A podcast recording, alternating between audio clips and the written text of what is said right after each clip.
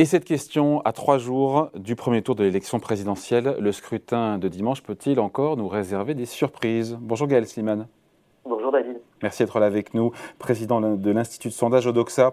Qu'est-ce qu'on a comme certitude? On n'en a pas du tout à 72 heures euh, du vote et du premier tour. Quelle certitude on a aujourd'hui? Ah bah, On a une première certitude, c'est qu'on aura une élection avec une forte abstention. Est-ce qu'on sera sur une abstention record, comme ça avait été le cas en 2002, ou est-ce qu'on aura une abstention légèrement en dessous? C'est encore l'incertitude. Mais on aura entre un quart et 30% des Français qui ne voteront pas à cette élection et qui bouderont les urnes. On, a, une deuxième, on a une deuxième certitude, c'est qu'Emmanuel Macron est euh, en pôle position dans tous les derniers sondages. Il sera au second tour ou pas, ou c'est pas joué non plus? Il peut ne pas être au second tour? Bah, sondages ne se plantent pas complètement, oui, il y sera. Parce que pour qu'il n'y soit pas à trois jours du scrutin en ayant l'avance qu'il a dans les sondages, ça signifie qu'il y aura eu un accident industriel sur les sondages. Donc oui, il sera au second tour. Même s'il n'a plus de dynamique aujourd'hui, on le voit bien depuis son entrée en campagne, avec des intentions de vote qui se sont, euh, qui se sont tassées, même s'il reste encore une fois en pole position, 3 à 4 points, ou entre 3 et 5 points devant Marine Le Pen. Absolument. Et puis l'autre, alors c'est pas une certitude, mais probabilité très forte, Marine Le Pen s'est imposée euh, pour l'accompagner au second tour. Et d'ailleurs, euh, peut-être même pour réserver une surprise. Statistiquement, c'est encore possible. Hein. Euh, les écarts sont tels que ça peut se jouer sur les marges d'erreur. mais en tout cas, ce, couple-là est bien parti pour aller au second tour. Donc elle, connaît vraiment, pour le coup, c'est elle qui connaît la plus forte dynamique, Marine Le Pen, en cette, en cette fin de campagne. elle rattrape de plus en plus son retard sur Emmanuel Macron connaît la plus forte dynamique avec Jean-Luc Mélenchon. Jean-Luc Mélenchon s'impose comme troisième homme, euh, mais son, sa progression est comparable à celle de Marine Le Pen, donc il lui sera difficile de la rattraper. Elle prend les électeurs chez qui, euh, Marine Le Pen, dans cette montée en puissance? Mais Tous les deux, Mélenchon et Le Pen, profitent d'un vote utile.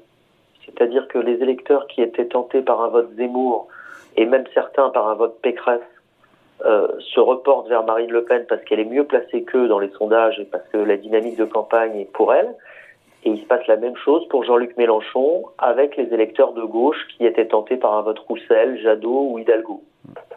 Il peut encore jouer les troubles faits, Jean-Luc Mélenchon? Ça paraît compliqué. Ouais. Les, les, scores, euh, vous voyez, il est à 15, 16, parfois 17% dans les dernières intentions de vote de nos confrères on sera dans cet étiage-là dans notre intention de vote qu'on sort très prochainement.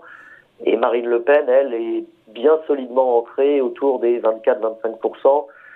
Donc euh, l'écart est trop important pour que pour qu'il puisse jouer les troubles faits et se qualifier. Ou alors, encore une fois, ce serait une très grande surprise et probablement un problème dans les mesures des sondeurs. Ouais. Et pour Éric Zemmour et Valérie, euh, Pécresse, pour le coup, là, les carottes sont cuites? Euh, Oui, pour, pour, eux, euh, les, écarts qui existent aujourd'hui entre leur score et les scores nécessaires pour se qualifier sont tels que, euh, sauf accident industriel des sondages, euh, qui n'est jamais produit dans, dans, dans telle proportion, hein, même en 2002, on n'avait pas de tels écarts, euh, eh bien, normalement, ils ne seront pas de la fête pour le second tour. Donc, le plus probable, ça reste le remake de 2017 pour le second tour. Exactement, un remake de 2017, mais avec probablement des tendances et des écarts beaucoup plus serrés. Euh, il y, a, il y a de ça quelques semaines, on pouvait, les gens considéraient dans les sondages que le match était joué, que Macron serait réélu. Aujourd'hui, ça n'est plus du tout écrit.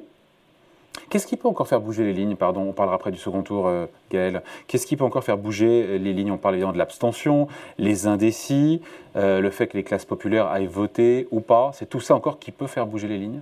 Exactement. Vous, quand vous avez euh, plus d'un quart des électeurs qui envisagent de s'abstenir et que cette abstention, elle est surtout localisée sur des catégories populaires, des, personnes aux faibles revenus qui sont aussi des électeurs pour une part de Mélenchon et de Marine Le Pen, euh, selon qu'ils se mobiliseront un peu plus ou un peu moins que prévu, ça peut, ça peut faire bouger les lignes. Euh, là où Emmanuel Macron dispose d'un électorat euh, plus, plus solide sur son intention d'aller voter, en tout cas au premier tour. Avec un vote plus senior pour le coup, pour euh, Emmanuel Macron. Ah, c'est rien de le dire. On a, on a un électorat qui est essentiellement concentré chez les plus de 65 ans et dans une moindre mesure chez les 18-24 ans mais toutes les tranches d'âge qui sont entre 25 et 64 ans euh, préfèrent largement Marine Le Pen à Emmanuel Macron au premier tour et d'ailleurs aussi au second tour. Est-ce que les Français s'intéressent enfin à cette campagne? Qu'on a tous qualifiée de bizarre Non, pas du tout. Euh, l'intérêt pour la campagne est très faible comparé au précédent scrutin. Et ça augmente un peu? Oui, ça progresse, euh, ça progresse évidemment à mesure qu'on se rapproche de, de l'échéance, mais ça reste très décevant. Euh, et, et c'est ce qui explique d'ailleurs cette abstention. C'est pas une abstention, comment dirais-je, de, de, gens qui ne, qui ne sont pas citoyens. C'est une abstention parce que les Français nous disent je ne me retrouve dans aucune des offres politiques qui m'est proposée. Et sur les indécis, euh, qu'est-ce qui peut, encore une fois, bah, les faire bouger? Qu'est-ce que qui peut pâtir ou bénéficier, encore une fois, du changement de vote des indécis? Qui, qui, sont ceux, Quels sont les électeurs, encore une fois, je sais pas, de Macron, de Le Pen, de Mélenchon, qui ont plus de certitude de voter pour leur candidat bah, La certitude du choix, elle est assez ferme sur les forts. C'est-à-dire que on dit parfois que l'argent va à l'argent. Euh, le vote va à ceux qui sont déjà crédités de bonnes intentions de vote. Sur la sûreté du choix, vous avez 80% de sûreté chez les électeurs Mélenchon, 83% chez les électeurs Macron et 81% chez les électeurs Le Pen. Alors que sur les électeurs euh, Pécresse euh, ou Hidalgo ou Jadot ou qui sont plus en fragilité, en plus, les gens qui comptent voter pour eux sont de moins en moins sûrs de le faire.